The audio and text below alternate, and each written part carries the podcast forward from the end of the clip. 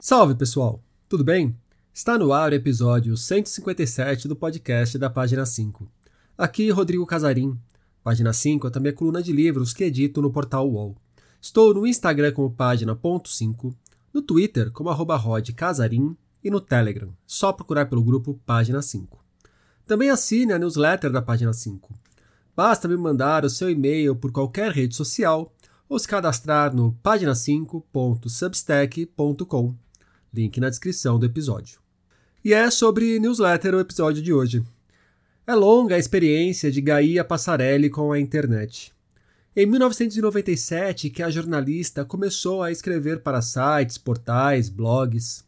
Em seu currículo, Gaia carrega alguns nomes de peso, já colaborou com veículos como Folha de São Paulo, Marie Claire e Viagem e Turismo. Também foi editora do BuzzFeed no país e VJ da MTV Brasil.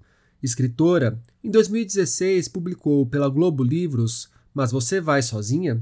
Uma reunião de crônicas de suas andanças pelo mundo. Há alguns anos, entre um trabalho e outro, Gaia Passarelli também se dedica à própria newsletter. Em Tá Todo Mundo Tentando, a autora publica crônicas sobre a vida contemporânea que hoje chegam a mais de 12 mil assinantes. Já o Guia Pauliceia reúne dicas do que fazer na cidade de São Paulo. Vídeos e textos de Gaia me ajudaram bastante na hora de elaborar a newsletter da página 5. Pensando em quem também quer seguir por esse caminho cada vez mais explorado por escritores de diferentes gêneros, que convidei Gaia para o papo que vocês ouvem a seguir. E, para quem quiser se aprofundar no assunto, na próxima semana, nos dias 16 e 18 de maio, Gaia ministrará o curso ABC da newsletter. Deixarei o link para mais informações na descrição do episódio, junto com o caminho para Tá Todo Mundo Tentando. Gaia Passarelli, muito obrigado pela presença aqui no podcast da página 5. Gaia, é, te chamei para a gente bater um papo sobre literatura, claro, é o assunto principal do podcast, mas dessa vez não a literatura que está rolando nos livros exatamente, mas a literatura que tem rolado em newsletters. É, você é um grande nome hoje quando a gente fala de newsletter no país, e tem aí algum tempo já o seu trabalho no Substack, você já tem livro publicado e depois começou a meio que se encontrar como escritora, encontrar um novo caminho como escritora no Substack. Antes da gente entrar na sua trajetória, eu queria te perguntar o que é newsletter? Porque o, a gente que é da comunicação, muitas vezes a gente fala tal, como se tudo estivesse dado, mas outro dia eu fiz o experimento de perguntar para minha irmã, que já tem seus 50 anos, o que era newsletter, e ela sabia, assim, mais ou menos, fazia uma ideia. E eu perguntei para o meu sobrinho, de 20 e poucos anos, e ele fez a mesma coisa. Ah, sei, mais ou menos, tem uma ideia. Então, pessoas de gerações completamente diferentes é, talvez não estejam tão familiarizados com o termo que nem nós estamos. Então, se a gente puder começar por aí. Maravilha, acho um ótimo ponto de partida e obrigada, Rodrigo, pelo convite. Eu sou leitora e ouvinte do Página 5, então super feliz de estar aqui. É, e também assinante da Página 5 no Substack, né? Porque você mudou para a plataforma. Estamos lá também. É, então, lá também. Mas, então, o newsletter. Newsletter é um boletim enviado com periodicidade por e-mail. É, é isso. Ah, mas eu acho importante a gente fazer uma distinção entre newsletter e e-mail marketing, né? E-mail marketing é basicamente comunicação de empresa e serviço. Quando você compra uma blusinha ou, ou um vinho, né? Porque você é muito dos vinhos, que eu vejo na sua newsletter. Você compra um vinho na loja online X e depois você fica recebendo comunicados dessa loja online falando sobre promoções, falando sobre outros produtos, ou até fazendo conteúdos mesmo, artigos, entrevistas sobre o mundo do vinho. Dessa loja e de mais 32 lojas, né? Isso, exatamente. É. você não sabe bem como sair dali. É que tem e-mail marketing que realmente é legal, mas tem muito que é uma porcaria. É, isso é e-mail marketing porque é uma ferramenta de comunicação de uma empresa tentando ali te manter ativo como cliente, né? Newsletter, quando a gente, acho que nos nossos tempos a gente está falando de newsletter mais de conteúdo que são criados por pessoas, muito usado por escritores escritores, também tem sido muito usado como por jornalistas, repórteres, é, que estão dentro de grandes veículos ou não, E acho que a newsletter tem ganhado uma. Acho que a newsletter meio sempre existiu, desde que o e-mail é e-mail, mas ela tem ganhado uma sobrevida aí por causa de plataformas como o Substack e o Ghost, que permitem uma monetização muito fácil da newsletter. E em termos leigos, permite que eu cobre pelo que eu estou publicando diretamente de quem quer me ler. É, nessa diferenciação entre newsletter e e-mail marketing, você falou dos vinhos e me vieram dois exemplos na cabeça. Tem uma loja que se chama Sonoma e outra que se chama Vinum Day, que eles mandam e-mails marketings praticamente diários, mas de uma forma muito pessoal. São textos bem legais de ler sobre os vinhos que eles estão oferecendo. Então foge muito já dentro do marketing ainda daquele padrãozão de, olha, apenas compre. Não, estou trazendo aqui uma história, uma informação, tem algum Exato. conteúdo mais interessante para você consumir pelo menos aquele conteúdo, independente de pegar o vinho ou não. E nesse sentido é muito acertado, porque tem, é, tem vários exemplos de, de marcas e empresas que fazem isso, e é muito acertado porque assim, pô, você já comprou uma vez, qual é a chance de você querer comprar de novo? Mas qual é a chance de você querer comprar de novo se você estiver recebendo um conteúdo que obviamente é do teu interesse? E por que fazer isso no e-mail, né? Porque o e-mail está direto na caixa de e-mail, bicho. O e-mail é o cartão do SUS, o bilhete único da internet. Todo mundo tem. Todo mundo passa por lá. Tem um dado, acho que de 2021, uma pesquisa da Nielsen, que eu já deve ter tido alguma atualização, mas com certeza não mudou muito, que um adulto médio em idade de trabalhar costuma checar o e-mail mais ou menos a cada 15 minutos. Isso é muita coisa. Então, o, o conteúdo que você enviou está sempre ali na caixa de e-mail para ler. É claro, correndo o risco de ficar afogado no meio de dezenas de outros e-mails que todo mundo recebe todos os dias. Mas ainda assim, ele tem mais chance de ser visto do que numa timeline algorítmica qualquer. E agora me conta um pouco, para a gente não ficar só no mundo dos vinhos, que se eu começar a falar de vinho também eu não paro mais. É, não só vinho, vinho, cerveja, café, bebidas no geral cachaça. Mas voltando para a literatura, me fala um pouco da sua caminhada e como que você foi encontrar esse momento que você tem vivido já há alguns anos, né, com a newsletter. Estou fazendo newsletter desde 2016. Pouco depois que eu lancei meu livro, eu comecei uma newsletter para meio manter as pessoas por perto ali. Mas essa newsletter que eu estou fazendo agora, está todo mundo tentando, ela começou em 2021. Mas indo lá atrás, eu não vou contar minha carreira inteira por aqui, porque é muito tempo. Eu comecei a escrever na internet em 1997, faz tempo. É, eu comecei a escrever profissionalmente na internet em 2000, em 23 anos. Ah, passei por todas as fases do tal do conteúdo online, sabe? A chegada das redes sociais, a pivotagem para vídeo, as tentativas dos grandes veículos de se estabelecerem no digital, meio vi tudo isso acontecer, sempre meio tentando acompanhar. Ah, tá acontecendo isso aqui, eu preciso fazer também. Só foi ali na chegada do TikTok, meio em 2018, que eu olhei o TikTok e falei: ah, não, esse eu vou deixar.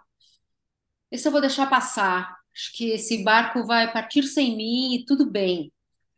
Até tem uma conta ali que eu uso para olhar TikToks, mas não quis fazer um TikTok para mim. É, e isso se confunde muito com a minha, minha carreira como repórter e escritora, porque eu sempre fiz, eu sempre escrevi na internet. Eu fiz televisão, eu publiquei livro impresso, eu escrevi para mídia tradicional impressa, mas o meu, o meu principal sempre foi o online. Eu tive Orkut, eu tive blog, eu tive Fotolog, eu tive canal no YouTube, eu tive podcast, meio, meio fiz um pouco de tudo, mas foi só com esse novo momento da newsletter ali, a partir de 2021, que eu acho que eu encontrei um, um lugar, um formato com o qual eu esteja mais satisfeita. Justamente porque a newsletter te tira um pouco dessa essa corrida por audiência nas redes sociais que ninguém nunca ganha, né? Só quem ganha são as empresas donas das plataformas. A gente está sempre perdendo. E conforme eu também estou envelhecendo, eu acho que eu fui ficando, com o perdão da expressão, mas muito de saco cheio de ter que ficar o tempo inteiro criando conteúdo ali todos os dias para coisa tá ranqueando bem e estando sempre é, com, enfim, a, ref, mercê de mudanças do algoritmo. Ah, então agora os, o Instagram não valoriza mais o conteúdo no feed, agora você tem que fazer Reels. Mas eu não quero fazer Reels. Eu quero escrever uns textos compridos e quero que alguém leia. Então eu encontrei na newsletter um espaço onde é, eu acho que eu estou falando diretamente com quem quer me ler. Mas a newsletter tem várias vantagens, para mim, pelo menos, eu acho, mas também é diferente no sentido que é um crescimento muito devagarzinho, é um trabalho muito de formiguinha, é uma coisa muito que, que acontece muito devagar ali, escrevendo o que você quer escrever e enviando as suas edições toda semana. É, não tem esse fator de viralização que tem nas redes sociais, o que faz com que a coisa seja mais lenta, mas eu também acho muito bom. É, e me parece, pelo que eu tenho experimentado até aqui, que é mais lento, mas também é mais orgânico. É, Cria-se laços mais firmes do que com a rede social. Que a rede social, assim, a rede social eu penso, por exemplo, a rede social que eu mais tenho seguidores é o Instagram. É, pô, tem um pessoal que tem uma relação muito legal ali no Instagram. Mas a quantidade de pessoas que eu tenho um relacionamento legal, perto da quantidade de seguidores que eu tenho, é muito discrepante esse, esses números. Sim. Não que o resto não seja um relacionamento legal, mas é meio que só tô ali como tantos outros. Não, não cria-se nada, nenhum elo além do seguir e de repente uma curtida ou outra. É que você tem que encontrar os seus nichos nas redes sociais também, ou pelo menos é isso que especialistas, especialistas em redes sociais dizem, né? Mas é, eu me sentia refém mesmo, inclusive nos últimos anos é, nos últimos anos, não, nos últimos meses, eu comecei a fazer um te uns testes do tipo, tá, eu enviei a newsletter hoje, e se eu não mandar link da minha newsletter no Twitter, no Instagram, será que isso faz diferença? Na taxa de aberturas ou na, na, na chegada de novos assinantes? E comecei a perceber semana a semana que não fazia diferença nenhuma. Tipo, as pessoas continuam chegando para assinar porque é muito no boca a boca.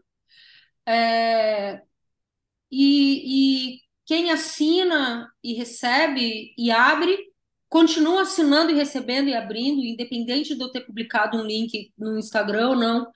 E isso me deu uma, uma liberdade, assim, tipo, ah, ótimo, então eu posso focar só nisso aqui, que é o que eu estou afim de fazer agora. E não preciso ficar me preocupando com postar num horário tal ou de um jeito X nas redes sociais. E posso também usar as redes sociais com mais liberdade só postar uma foto bonita se eu quiser postar, ou não postar nada também, certo? Porque não vai influenciar grandes coisas no meu trabalho. Continuo usando o Twitter, continuo usando o Instagram, mas não sinto essa, essa obrigação. Você tem alguma percepção de diferença entre o diálogo e a recepção dos leitores de quando você lançou o seu livro, o Mas Você Vai Sozinha, para esse diálogo e recepção dos textos que você manda pela newsletter. E aí eu penso mais nos textos mais autorais que você manda com pegada de crônica e tal, como o último que eu li da sua ida para Patagônia, que é uma não ficção, mas tem ali uma preocupação literária no texto. Não é só um boletim informativo que nem pode ser de repente o, as suas newsletters sobre São Paulo. É, sim, mas também porque a internet mudou muito de 2016 para cá. O Mais Você Vai Sozinha que é um livro que eu lancei pela Globo em 2016, com um livro ilustrado, bem bonito. É, ele veio a partir de, de posts de blog e outras coisas que eu já estava fazendo. É, tem várias histórias inéditas que eu nunca tinha publicado em lugar nenhum, mas naquele momento eu tinha um blog de viagem, estava viajando muito, inclusive uma fase ótima, saudades. É, não tinha, tinha Instagram, tinha Twitter, mas acho que era um momento muito visual também, a gente não tinha tanto espaço para. Cara, agora eu tô meio, enfim, analisando de forma meio selvagem aqui, mas. É, mas a ideia é essa mesmo. Momento, a ideia é essa mesmo. Mas Pode discordar de você depois, não tem problema. Tenho direito. É, os blogs tinham deixado de ser blogs pessoais, em que, né, naquela coisa do começo dos anos 2000, que muita gente estava ali experimentando com o formato de escrita na internet, encontrando suas próprias vozes na internet. É, e os blogs tinham dado meio uma profissionalizada mesmo. Então o blog passava a ser o seu cartão de visita para que você fizesse outras coisas. Para mim, o blog que eu tinha, o How to Travel Light, É, era um cartão de visitas onde eu podia publicar sobre as viagens que eu estava fazendo. Na época eu estava bem repórter de viagens, escrevendo para vários lugares aqui no Brasil e na gringa. E acabou sendo um veículo para publicar o livro, a convite da Globo, que é uma casa editorial grande. Então foi super legal. É, mas as, as redes sociais eram muito baseadas em Facebook. Né? Eu lembro que eu usava muito Facebook na época, que foi uma plataforma com a qual eu perdi totalmente paciência depois também. Por quê? Plataforma tão legal, tão gostosa, tão. Tão gostosa, né? Tão agradável, mas principalmente porque é, achava difícil moderar discursos horríveis ali dentro, ficar o tempo inteiro, né? 2016, golpe, Dilma, foi um momento bem, bem sinistro, sim. E eu ficava sendo muito bombardeada por discursos horríveis das pessoas que eu seguia ou não. Mas também porque foi um momento que o Facebook começou a ficar muito complicado enquanto plataforma. A administração da sua plataforma de página, página profissional não página pessoal, foi ficando cada vez mais difícil, Cara, eu tenho a minha página ainda no Facebook, que assim, o Facebook é. eu entro lá, jogo meu conteúdo e saio. Mal, é. mal e mal eu vejo quando tem algum comentário, alguma coisa assim. E hoje eu entro na página profissional do Facebook e eu falo, meu Deus do céu, o que que é isso? Para onde eu vou? Onde eu posto? Será que eu tô fazendo é. certo? Isso aqui é, uma, isso aqui é uma plataforma, uma rede social ou é um imposto de renda? O que acontece? Exatamente, eu comecei a ter essa sensação mesmo, tipo, nossa, mas eu só quero postar um link e sair, eu não quero ficar administrando grandes, eu nem entendo, eu preciso fazer um curso para entender. E olha que eu sou uma pessoa que tem uma relação legal com tecnologia. Não sou uma total perdida do assunto. Daí eu fui meio desistindo, tipo, cara, não, isso aqui deixa. Mas, e eu tive uma newsletter na época, eu comecei uma newsletter a partir desse blog que eu enviava via MailChimp, que é uma plataforma que está aí até agora, é excelente, muito boa. Mas o MailChimp é mais uma plataforma de e-mail marketing do que de newsletter de conteúdo. Ela é super completa, tem muita opção, tem um, enfim, um dashboard ali para você acompanhar informações de quem está te lendo, tipo, bem profício, assim. E era muito para o que eu precisava na época, que eu só precisava de um negócio que eu postasse e enviasse. É... E não tinha muito retorno, porque também não tinha muito comentário na newsletter. Foi uma coisa que eu meio fiz só como complemento do blog para tentar trazer mais leitores para o blog. Experimentei ali durante um ano e pouco. A relação com o Substack, depois, em 2021, foi totalmente diferente.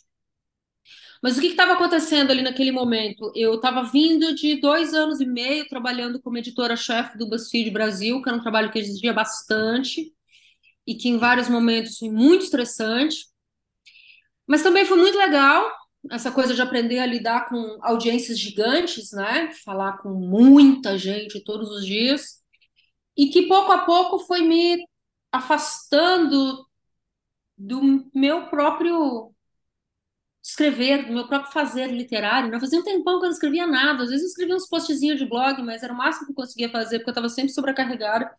E acho que muito me afastando dos meus temas, dos meus interesses, dos meus assuntos, porque eu estava sempre lá naquela rodinha de hamster de criar quiz e lista e putz, não para. E esse aqui teve um milhão de views, mas ainda é pouco, precisa ter dois milhões. E quando você acerta a mão em um, você não ganha folga para fazer o que você quer fazer na sequência. Você ganha a pressão para acertar dobrado, né? Exatamente. É... Bom, eu tenho quase 10 anos de UOL já também, então. Isso! Sei o que você está falando. É. Pô, legal, esse aqui deu leitura pra caralho. Ah, então vamos fazer outro seguindo esse mesmo formato para dar mais leitura. Tipo, é uma curva que tem que se ir sempre pro lado direito e para cima, você não tem folga. Mas enfim, ali no começo de 2021 eu me vi com a oportunidade de ter uma folga. É, fiquei bem feliz com isso. Falei, cara, acho que eu quero voltar a escrever todos os dias, né? Mas se eu fizer um blog, talvez eu não consiga manter a periodicidade que eu sinto que eu devo ter, né? Vai ficar aquela coisa solta lá de publica de vez em quando. Então, eu estava fazendo uma newsletter, porque daí eu tenho um compromisso com a periodicidade de escrever toda semana. E dei uma pesquisadinha e caí no Substack. Ah, newsletter agora é no Substack. Ah, legal. E me atraiu o Substack porque a plataforma, a interface é muito simples. Tipo, putz, isso aqui é um lugar onde eu consigo escrever meu texto no Word ou no Google Docs, copiar, colar e enviar. É esse processo que eu quero, não quero ficar me enrolando muito ali. E comecei a usar, e deu, importei minha lista, deu tudo certo. Substack mudou muito de 2021 para cá, a gente pode falar disso mais à frente se você quiser. É, mas aí o que aconteceu foi que umas duas, três semanas depois que eu já tinha começado essa newsletter, que é Tá Todo Mundo Tentando, é, eu recebi um e-mail do Substack anunciando um edital que eles estavam lançando, chamado Substack Local, que era uma ação de fomento para iniciativas de jornalismo local, em qualquer língua, não só em inglês. É, e eu achei bem legal, inscrevi um projeto, coisa toda durou meia hora, assim, escrevi o projeto, passei para inglês, enviei, para minha total surpresa, depois de 30 dias o projeto foi selecionado. Então, eu passei um ano é, fazendo esse projeto especial para o Substack, que chamava Pauliceia, que era uma série de entrevistas e reportagens sobre a situação da cultura em São Paulo durante a pandemia. Isso foi uma forma de voltar um pouco para a reportagem, porque o BuzzFeed é muito maneiro, mas não é exatamente reportagem, né, que está fazendo ali. E para voltar a explorar um assunto que eu amava, que é São Paulo, a vida na cidade de São Paulo. Então, uh, é, para mim sempre teve super claro na minha cabeça que o Pauliceia era um projeto com começo, meio e fim, uma coisa com duração de um ano. Né? Então, o que, que eu vou desenvolver ao longo desse um ano? Passei um ano fazendo essa newsletter, que tinha três envios por semana, mais a Tá Todo Mundo Tentando, que era mais um envio por semana, é, e trabalhando muito junto com o Substack no desenvolvimento desses, dessas edições, assim, tipo, toda semana tinha workshop, happy hour virtual, tipo, criando uma proximidade com a equipe de produto ali do Substack, que é uma coisa que eu também mantenho, eu continuo é, trabalhando com eles, apesar de não ter nenhum tipo de vínculo contratual hoje em dia, é, mas a gente continua muito próximo. Ah, então avisa Então, eles que tem um pessoal lá que não é só o inglês que existe, tá? Que existem outras línguas no mundo que eles podem começar a tomar vergonha na cara, inclusive olhar para produtores de conteúdo de outras línguas, já que você tem essa essa é uma proximidade. conversa constante com, tipo, caralho, galera, simplesmente não existe suporte técnico em outras línguas. Tipo, não é todo mundo no resto do mundo que fala inglês, tá? Tem vários outros países aí com coisas acontecendo e audiências gigantes. Falei para eles, acho que faz umas duas semanas. Não sei se vocês sabem, mas quando o brasileiro chega numa rede social, a tendência é que ele domine. E isso pode acontecer com o Substack. Então, acho que vocês não estão dando aí atenção devida. É, Mas, eu, certa vez eu postei isso, não foi nem pensando só no brasileiro. Eu pensei, eu postei isso inclusive porque eu tinha visto que eles mandam uns materiais bem legais, né, de sim. produtores de diversos cantos do mundo, de como está crescendo a audiência, do que está fazendo na rede. E eu vi um cara, eu acho que do Egito. Falei, pô, legal, um árabe. Aí eu abri lá, tal, o árabe todo falando em inglês. Falei, ah, beleza, o árabe fala inglês, mas então, assim, se o árabe não falasse inglês, o cara poderia ser um gigantesco que o Substack não ia estar olhando porque não tem alguém ali perto que domine o idioma e não pode se abrir para outro idioma. Então, É, co- já que você é amiga dos caras, leve a mensagem. O meu recado está É, eu dado. sou, eu sou parceira aí da galera do- da equipe de desenvolvimento de produto. Os CEOs ali não tenho nada a ver com eles. É, mas, inclusive, na hora que você falou da facilidade, eu até ia comentar, porque para quem domina o mínimo de inglês, se você vai criar uma página no Substack, você tem que basicamente fazer o seu registro e depois você vai su- substituindo o texto em inglês pelo texto que você quer colocar no lugar, já vai dar alguma coisa certa, já vai sair uma newsletter. É muito fácil de usar. Eu acho que eles estão eles estão complicando o Substack aos poucos, que é um processo que eu não tenho gostado tanto, assim, de ver é, essa coisa de lançar muita ferramenta o tempo inteiro. Tipo, eu gostava mais quando era só uma plataforma de newsletter, mas também entendo que tem que crescer para algum lugar, né, para continuar atraindo investidor e tal. Enfim, mas daí foi isso. Eu passei um ano, né, de junho de 2021 a junho de 2022, trabalhando nesse projeto chamado Subs- Pauliceia, para o Substack Local, é, e fazendo Tá Todo Mundo Tentando. E quando acabou, o que eu vou fazer agora? Ah, vou manter só Tá Todo Mundo Tentando, até porque eu já tinha esgotado o assunto do Pauliceia, e vou aproveitar tudo isso que eu aprendi nesse um ano na minha própria newsletter. Por isso que eu criei uma versão para apoiadores, né? Eu chamo de assinantes, os assinantes gratuitos, e de apoiadores, aqueles que depositam um dinheirinho ali todo mês. E é um dinheirinho que hoje já paga suas contas? Como é que tá a remuneração da newsletter? Não, eu tenho emprego, eu trabalho, eu trabalho é, num, numa franco-brasileira chamada Redline, que é uma plataforma de jornalismo independente muito legal. É, e eu, em paralelo, faço a Tá Todo Mundo Tentando. Os apoiadores da newsletter, te falar, pagam umas duas, três contas da casa, assim. É, mas eu também entendi isso, que é uma coisa com crescimento muito lento, não dá para cobrar caro, porque estamos falando de Brasil e as pessoas estão duras, e quando está falando de assinatura por conteúdo, você está concorrendo com a Netflix, a Amazon. Tá? É, que, que, que eu tô, o que, que eu estou oferecendo de tão incrível que vai competir com um arquivo de centenas de milhares de filmes que a pessoa pode ver em qualquer lugar. É, então tem que ter, enfim, tem que pensar. Deixa eu desligar o Slack aqui, então vai ficar nos atrapalhando.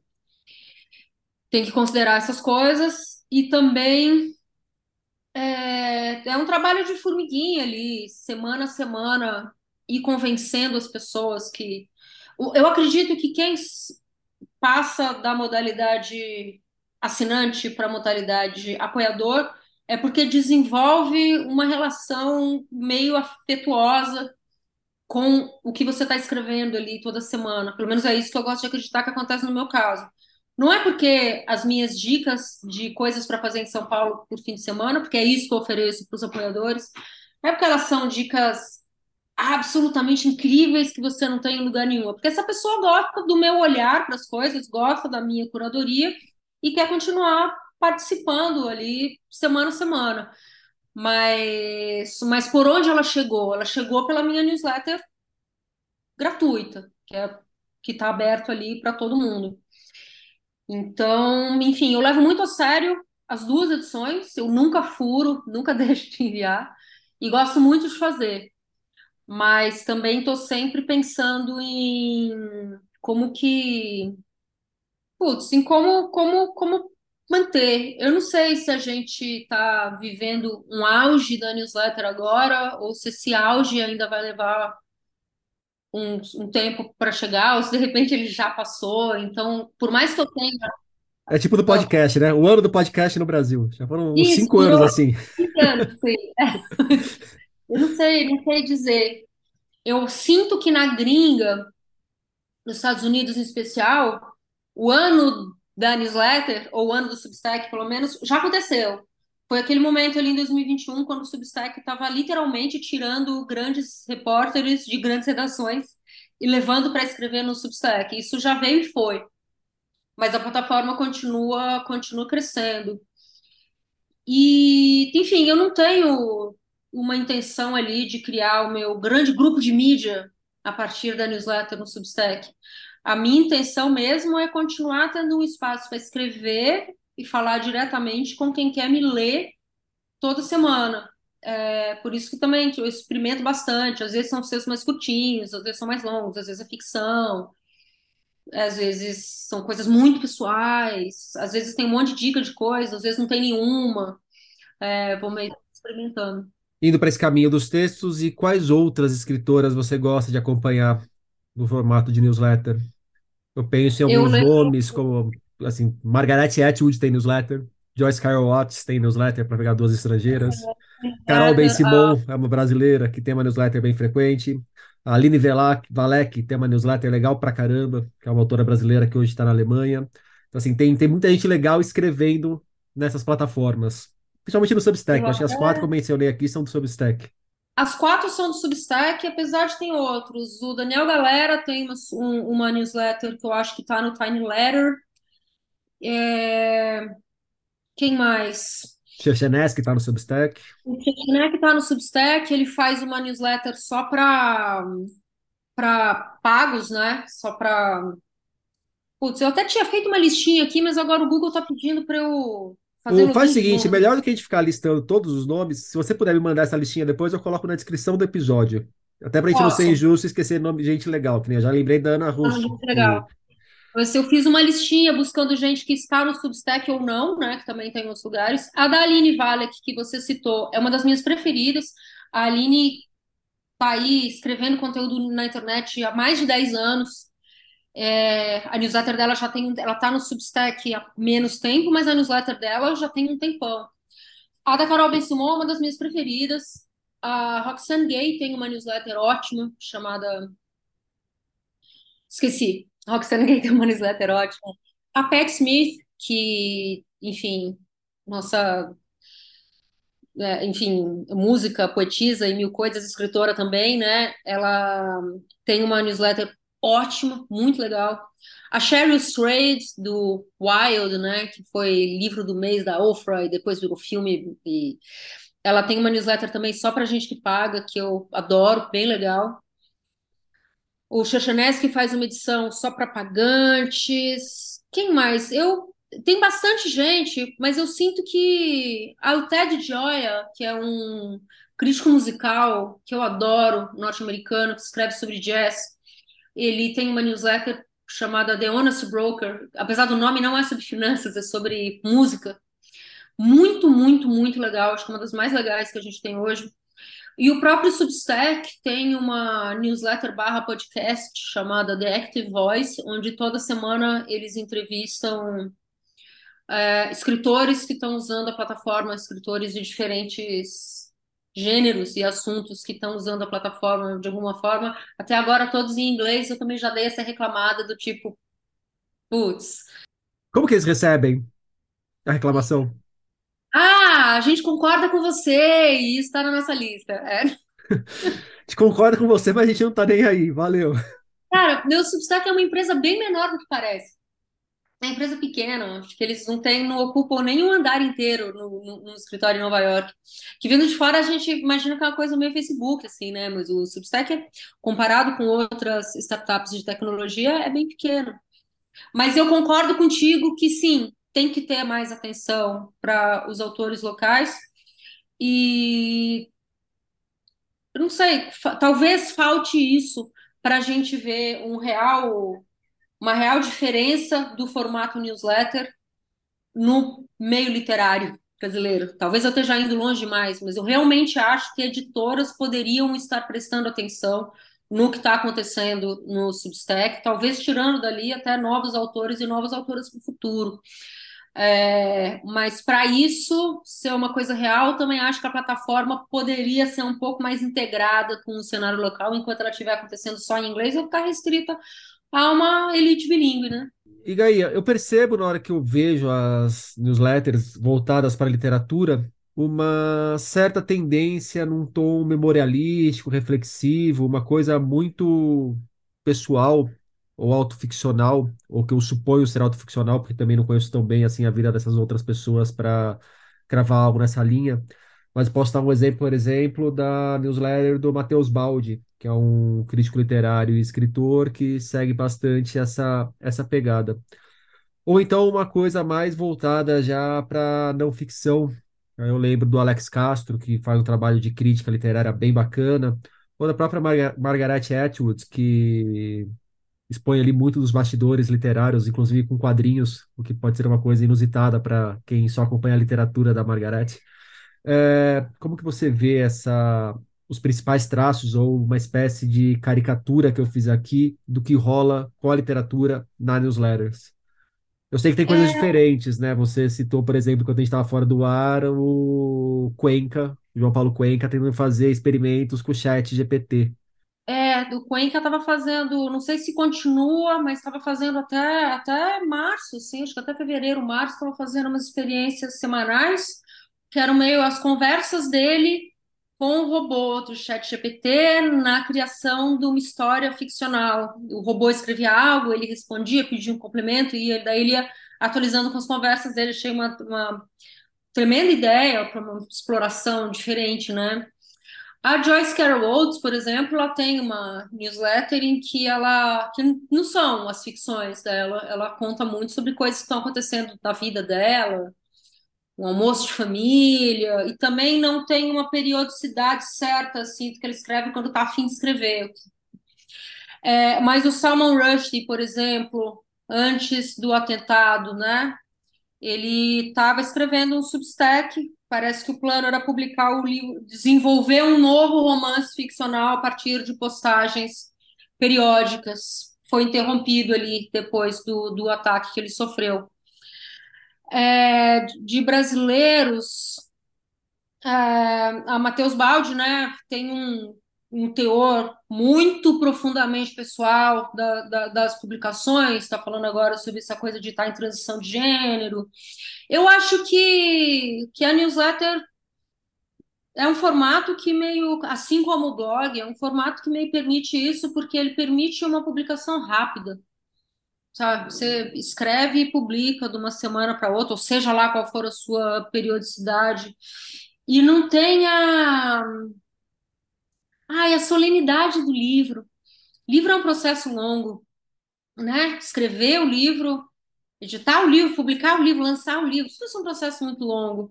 E a newsletter é uma coisa, não que a escrita para a newsletter seja banal, mas ela é mais, o processo é muito mais rápido. Você escreve e publica ali. Então, acho que para quem escreve, para quem quer se expressar através da escrita, ela permite essa, esse contato muito, muito íntimo com o leitor.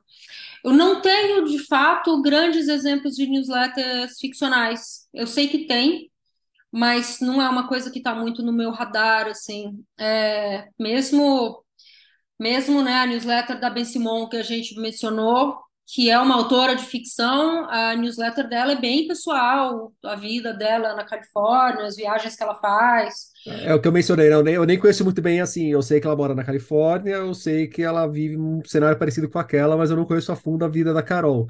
Se ela estiver fazendo uma ficção, ela está fazendo uma ficção com uma personagem muito próxima ao que ela é. Né? Isso, a mesma coisa para mim. A gente também não a, não a conheço para além da escrita, mas a percepção que eu tenho da newsletter dela é que aquilo lá é não é a vida dela, é vaga, largamente inspirado na, na vida dela. A minha newsletter é um pouco assim, tipo, nem tudo que está escrito ali toda semana são coisas que realmente aconteceram ou que aconteceram daquela forma. Até tem umas edições que são mais ficcionais, mas mesmo as edições que eu estou publicando agora, que é dessa viagem para a Patagônia, tem tem bastante omissão é, e tem uma, uma certa camada de exagero também. O... Mas... Só para a gente voltar para o início do papo, o vinho na mochila é uma romantização ou existiu mesmo? Não, o vinho, o vinho na mochila rolou. Eu levei um, um vinhozinho na mochila com, com um copinho de plástico para tomar, porque. Ah, enfim, né? Na verdade, ao longo de toda a viagem da Patagônia, sempre em algum momento tinha um vinhozinho argentino na mochila. Importante. o lanchinho também ainda numa linha um pouco diferente disso, me veio da newsletter da Roberta Vilas Boas. Ela é uma tradutora que ela coloca alguns trabalhos de tradução ali. Eu acho que o mais recente que ela colocou, agora que a gente está gravando, foi uma tradução do Rubem Daril. Então, uhum. não é uma criação dela, da ficção dela, mas tem trabalhos ficcionais de autores de diversos cantos do mundo que ela traz para a newsletter. Eu acho que é um ponto aí que distorce um pouco. E assim, mostra também que às vezes a gente vai chegar numa nova plataforma, numa nova mídia, e a gente vê um tom muito parecido em diversos autores daquela mídia, mas ela permite que a gente faça o que a gente quiser. A gente não precisa seguir aquela toada que estão seguindo até ali, né? Se alguém quiser criar uma coisa super inventiva ficcionalmente na newsletter, uma publicação, sei lá, mensal, é, plataforma permite isso. Tem um tem uma escritora de viagem que eu sigo, esqueci o nome dela, Candice Gordon. Ela é, escreve sobre as viagens dela, mas ela também é aquarelista, então ela escreve uns textos sempre meio curtos, bastante poéticos, que ela complementa com aquarelas que ela faz, super bonito.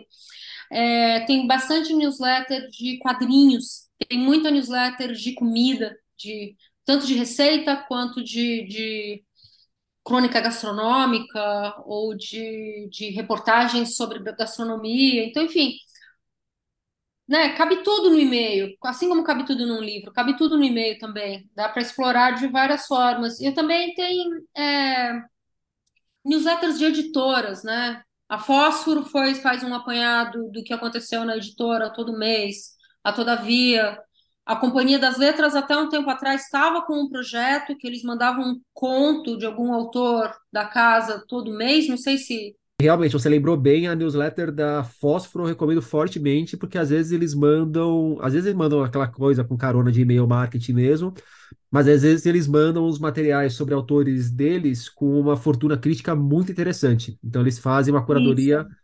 Não é uma curadoria plena do conteúdo relacionado àqueles autores, vai ser bem enviesado para coisas que falam bem daqueles autores, mas ainda assim são conteúdos que vale a pena geralmente dar uma olhada. É, eu lembro, por exemplo, que eu, o primeiro contato mais a fundo que eu tive com a Aurora Venturini, autora de As Primas, foi por meio da, da newsletter da Fósforo. Eu já estava com o livro aqui em casa, mas não tinha dado grande atenção ainda, e aí vendo ali o que o material que eles passaram, eu falei, opa, aqui parece ser alguém que realmente merece meu tempo. É, parecido com o que você falou do- dos e-mails dos vinhos, né, no Sim. começo. Tipo, é, é um é um e-mail marketing, não deixa de ser, mas é um e-mail marketing bem sacado, entregando um conteúdo é, é, relevante para quem está diretamente interessado naquilo. Eu acho que isso é o, o mais importante do formato newsletter. Quem assinou a newsletter escolheu assinar, quem abriu a newsletter para ler escolheu abrir. É diferente de uma coisa que passa na sua timeline seja de Twitter, Instagram, TikTok ou whatever, mas é, que passa na tua timeline, que às vezes passa de forma tão rápida, você nem prestou atenção, você nem viu, você gastou uma fração de segundo com aquilo. É, então a newsletter eu acho que ela tem esse, tem esse peso da escolha. Uma coisa que acontece muito comigo é a newsletter ficar parada na caixa de e-mail da pessoa e a pessoa ler semanas ou meses depois e me mandar um e-mail tipo, ah, acabei de ler. Nossa, mas eu mandei isso faz sete meses. Tudo bem, ficou lá. Pessoa viu. É, eu, eu- bom, tô- eu sou novo nessa área, né? A minha não fez três meses ainda, mas me surpreende como às vezes, sei lá, cinco semanas depois que você mandou a newsletter, aí você abre a taxa de abertura e mudou o percentual. Ué, mas tem gente abrindo agora só? Não, É, não, não expirou já o tempo para essa pessoa olhar? Ela não, não mandou para lixeira, então? E eu acho que essa é a métrica mais importante, é o percentual de abertura, não é nem o número total de assinantes, mas o quanto o quanto que você está escrevendo está sendo realmente lido. Apesar da, da gente não saber, tipo, eu sei que a pessoa abriu, eu não sei se ela leu inteiro, se ela leu o primeiro parágrafo, se ela só viu o desenho e fechou. Isso é uma informação que, pelo menos por enquanto, não temos como saber. É, mas de qualquer forma, a pessoa abriu. Qual Já que é uma taxa de é. abertura tida como legal? Existe esse Então, norte? Oi? Existe um Existe. norte? É, o Substack considera, assim, enquanto o mercado aí do e-mail marketing, uma, um disparo de e-mail marketing que tenha 10% de abertura, é considerado excelente, totalmente fora, fora da curva. Quando a gente está falando de newsletters autorais, né, feitos por pessoas como eu ou você, uma boa média para mirar é 25, 30% de abertura. Uma taxa de abertura de 50% ou mais é muito boa. Tipo, pô, metade daquelas pessoas estão abrindo.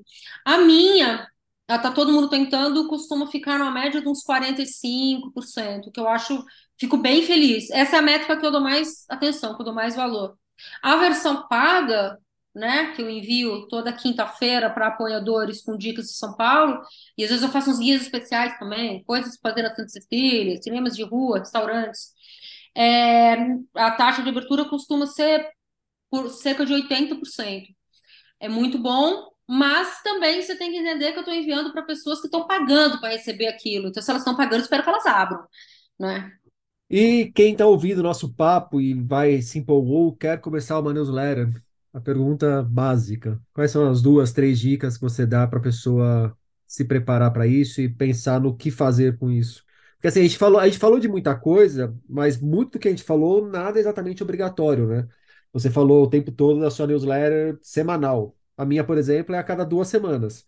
Me parece muito mais importante você definir uma periodicidade e não deixar o leitor na mão em relação a essa periodicidade do que ser uma coisa, não, vai ter que ser diária, tem que ser semanal, tem que ser constante. Tem que ser constante para a pessoa não esquecer de você. Mas a, a da Pat Smith, por exemplo, não tem uma. Eu não saquei ali uma periodicidade. Eu É, acho que ela escreve quando ela tá afim. mas ela é Mas ela Pat é Pat Smith, né? Smith, Ela, né? ela não esquecem Sim. dela já mesmo. É, faz aí como você achar melhor, quem sou eu? Mas, mas não, o lance da periodicidade. Peraí, já vou responder a tua pergunta direitinho, tem as dicas sim. Mas o lance da periodicidade é o seguinte: a periodicidade ajuda a tornar a newsletter um hábito, a tornar a leitura da newsletter um hábito e a produção da newsletter um hábito também para quem está fazendo. Então ajuda demais os dois lados, mas você não, não precisa ter uma newsletter porque a newsletter não depende, o envio do e-mail não é baseado em algoritmo como as redes sociais. Então aquela história que você precisar, quando você tem canal no YouTube, você precisa ter uma periodicidade, porque o algoritmo do YouTube vai compreender isso e entregar melhor. A mesma coisa no Facebook. No newsletter não tem isso. Então, a periodicidade pode ser a que você definir, no sentido que funciona melhor para você, ou pode simplesmente não ter. Mas eu, eu defini a periodicidade semanal para mim porque eu queria me comprometer com escrever toda semana. E isso ajudou muito porque os leitores esperam ali a newsletter, né? Já tem dois anos de newsletter. E eu sinto que os leitores esperam a newsletter chegar ali todas as sextas-feiras cedinho. Eu recebo muito, muito reply de gente tipo, ah, legal, eu tomo café lendo sua newsletter na sexta de manhã, ouvindo a dica de música que eu sempre coloco. Então, esse é o hábito. Isso é Aliás, importante para querer criar relação. a sexta-feira de manhã é o horário de chegada de newsletters de cultura, que é a caixa de e-mail, eu acordo na hora que eu abro só um monte de newsletter cultural. Por isso eu coloquei a A minha para sexta-feira à tarde. Eu ia colocar às É, 4h20, mas falei, não, 4h20 a pessoa às vezes já saiu do trabalho, tal, já tá muito na pegada do happy hour. Vou trazer para as 3h20, que quebra a tarde da pessoa. não lembro mais por que que eu escolhi sexta de manhã, mas foi o que eu escolhi lá atrás e o que eu mantive. E não sei, com certeza tem uma explicação de por que, que tanta gente escolhe sexta-feira. Talvez porque seja o último dia da semana, né? Tipo, cara, aqui eu tô no limite. É, é, quando vou conseguir mandar. Eu não queria mandar de fim de semana porque eu achava que as pessoas não abriam, mas depois acompanhando ali as, as aberturas, né? Eu percebi que muita gente abre sim no sábado e no domingo. Talvez muita gente já sabe o que é e deixa para ler com mais calma no fim de semana. Mas as dicas, é, a primeira coisa eu acho pensar com muito amor e carinho por que que você quer fazer uma newsletter. Acho que isso vale para tudo na vida, né? Sempre pensar por que que você quer fazer isso, mas assim, eu vejo muita newsletter, eu acompanho pra caramba o, o mundinho newsletter aí. Eu vejo muita newsletter pintando sem tema definido. Ah, e aqui são as minhas divagações aí sobre a vida o universo e tudo mais. Não tem absolutamente nada de errado com isso.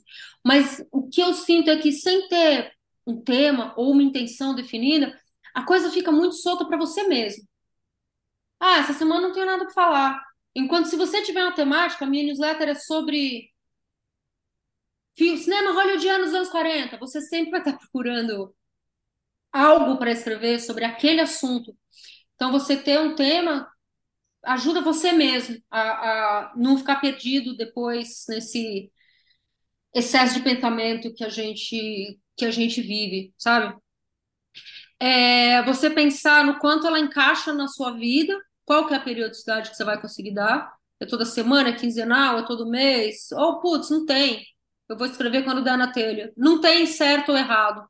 Mas também acho que se você tiver um comprometimento periódico ali, vai ser mais fácil para você transformar essa newsletter numa coisa constante. Só para compartilhar um dado ainda sobre isso, é, antes de eu fazer a minha newsletter, eu fiz uma pesquisa com os meus leitores nas outras redes, no Instagram, no Telegram, quando o Telegram ainda existia, né? Nesse momento em que conversamos, ele está afinado no Brasil. É, no Twitter também. E, para minha surpresa, a maior parte do pessoal que me segue nas redes preferiu uma newsletter já quinzenal do que semanal, contrariando o que eu pensaria de, de cara, Porque assim. talvez semanal seja muita coisa. É, Foi o que eles falaram. Muita gente que não só votou na enquete, mas me escreveu, falou: não, semanal já tem muita coisa. Faz uma coisa quinzenal que fica mais legal para acompanhar sempre. é, quando eu fui, eu decidi uma época tirar as dicas de livro e filmes e outras coisas que eu colocava ali toda semana. Eu vou organizar isso aqui num e-mail só, é, para mandar para os apoiadores. É uma forma de valorizar quem está apoiando, né? Quem está ali literalmente colocando dinheiro no teu projeto toda semana. É, mas também achei que fazer isso toda semana ia ser um pouco. As pessoas vão receber e-mail um pouco demais. Então eu vou passar, vou fazer isso só uma vez por mês. É um e-mail bem longo, mas ele é só uma vez por mês. Ele dura o mês inteiro. É, quando eu comecei o. Quando eu participei do Substack Local lá em 2021, o Substack que colocou essa determinação de ah, o ideal, a periodicidade ideal é três vezes por semana. Putz, isso, acho que isso é muita coisa, mas beleza, vamos lá. E eu realmente confirmei o que eu estava achando. Três vezes por semana era muita coisa, tanto para quem faz quanto para quem lê. A newsletter que eu, a edição que eu mandava na segunda-feira tinha uma taxa de abertura muito boa, a da sexta nem tanto. E aí depois de uns meses de projeto, quando eu fiz uma pesquisa informal com, com os apoiadores, a resposta que eu tive foi exatamente essa: tipo, não, três vezes por semana é demais, não precisa. Na real, poderia ser mensal, poderia ser uma vez por mês só. Ah, bolsa. Mas é claro que o Substack sempre vai pedir que você faça três vezes por semana ou mais, porque eles querem que as pessoas usem a plataforma o máximo possível. É, e uma terceira dica ah, não sei, uma terceira dica. Eu dei duas dicas. São essas que eu, que eu é tipo pensar bem no que você está fazendo. Então faz o seguinte, a terceira dica eu vou deixar para os próprios ouvintes. Vocês que estão ouvindo a gente e tem newsletters, deixem aí nas caixinhas de comentário do Spotify. Agora tem comentário no Spotify, tem comentário no YouTube, tem comentário nas redes sociais, comentário em tudo que é canto. Se tiverem outras dicas, aflições, agonias, sugestões, impressões, mandem. É, ajudem a gente a construir essa parte então do, do programa. É, podem dar dica para os criadores de newsletter também, o que, que a gente está fazendo que vocês não estão gostando, ou que vocês gostariam mais. Isso é, é sempre útil. O, eu aproveito para reforçar, inclusive, essa. Eu flertei com essa dica na hora que eu falei da de fazer a minha quinzenal, que eu fui ouvir os leitores, é, e conversem, mesmo que informalmente, com as pessoas que já acompanham vocês pelas redes, em diversos lugares, porque muitas vezes elas vão te trazer dados que contrariam ou de repente reforçam o que você está pensando e independente de você concordar ou não com o que elas dizem ou com o que os dados que elas trazem apontam, ajuda a refletir sobre o trabalho, né? Ajuda a refletir sobre o que fazer, é, te dá uma base maior para tomar as decisões. Exatamente. Gaia, para gente fechar o papo, me indica um livro. Sim, é... não é um livro de literatura, é, indicar um livro é o A Verdade Vos Libertará, da Gabriela Biló, com o pessoal do Meio Delírio em Brasília, que, na real, eu estou olhando para ele aqui em cima da minha mesa, tá, tá, ali na frente, acabou de chegar, um lançamento da Fósforo. É, eles, eles lançaram, eles fizeram uma pré-venda ano passado, eu comprei na pré-venda, inclusive, porque a hora que eu vi, eu achei que ele tinha um peso de documento histórico mesmo. O caramba, isso aqui é, é registra o Brasil dos últimos 10 anos. A Gabriela Biló é fotojornalista, foi durante muitos anos do Estadão, agora está na Folha. E o Medo Delírio em Brasília é um podcast sobre política brasileira com uma, uma linguagem, um formato bem peculiar. E o livro pega acontecimentos da política brasileira com o olhar da Gabriela Biló e a curadoria do pessoal do Medo Delírio, de 2013 a 2023. Ele começa ali nas jornadas de junho, né, de 2013 e vem até o 8 de janeiro de 2023. E, aliás, eu acho que o Meio Delírio em Brasília também é um registro histórico, espero que esteja sendo bem preservado, porque ali é um registro histórico tanto pela questão da curadoria de conteúdo que eles fazem, quanto pela forma como eles apresentam esse conteúdo, né? É um registro histórico, inclusive estético, dentro do podcast. É, eu acho, acho absurdo de bom. Não ouço toda a edição, porque tem, é muito, é, é muito, né? É, é, não, eu também não ouço todas, mas eu ouço e falo, cara, eu... é muito tempo vago para um cara. Agora ele já deve estar tendo retorno financeiro, com certeza. Mas um cara começar a fazer um podcast assim, para fazer toda essa edição, imagina o trabalho que dá editar aquilo lá. Um trabalho absurdo, porque, enfim, você ouvinte que está aqui com a gente às vezes não sabe, é, eles fazem uma curadoria do noticiário político brasileiro é, de TV e impresso e de internet. E o noticiário político brasileiro aí dos últimos quatro, cinco anos foi uma loucura completa, né? Tipo, então eles, é, eles aproveitam desse absurdo para deixar tudo mais absurdo. Com uma edição bem... Eu não faço ideia. O, o trabalho de roteiro e edição ali é. É admirável. Intenso. Admirável, admirável. E é isso, é, o livro está saindo pela Fósforo agora, tem ele é muito, muito bonito de projeto gráfico, assim. Então, é, essa fica aí a recomendação. E aí, a Passarelli, muito obrigado pelo papo. Obrigada a você, Rodrigo. Até logo. Lembrando, para quem está ouvindo o podcast logo quando ele vai ao ar, na próxima semana, nos dias 16 e 18 de maio, a GAI administrará o curso ABC da newsletter.